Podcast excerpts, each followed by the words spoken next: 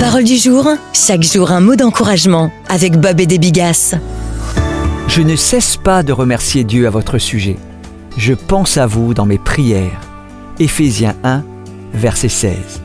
Priez autrement. Bonjour à tous. Les prières selon la Bible sont puissantes. Elles mettent les choses en perspective. Par exemple, Paul a prié Je demande au Dieu de notre Seigneur Jésus-Christ l'esprit de sagesse qui vous les révélera et vous le fera vraiment connaître.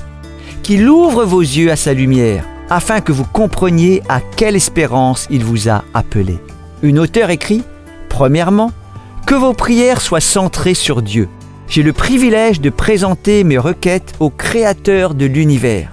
Lorsque je dis à Dieu combien il est grand, je m'attends à ce que quelque chose de grand se produise parce que je m'adresse à celui qui peut tout Deuxièmement, qu'elle soit remplie de louanges. Paul commence par dire ⁇ Je ne cesse pas de remercier Dieu. Je ne me focalise pas sur mes problèmes, mais je remercie Dieu et le loue parce qu'il sait ce qu'il fait. Je prie, je ne sais pas pourquoi j'ai ce souci Seigneur, et j'aimerais que tu changes les choses.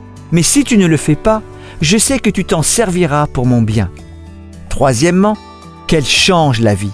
Souvent, je demande à Dieu de changer ma situation mais peut-être veut-il me changer moi. Ça ne veut pas dire qu'il n'interviendra jamais. Il répond chaque jour à des besoins, ouvre des portes et guérit des gens de manière incroyable. Mais lorsque je prie pendant des années pour quelque chose qui n'arrive pas, je ne prie sans doute pas de la bonne manière.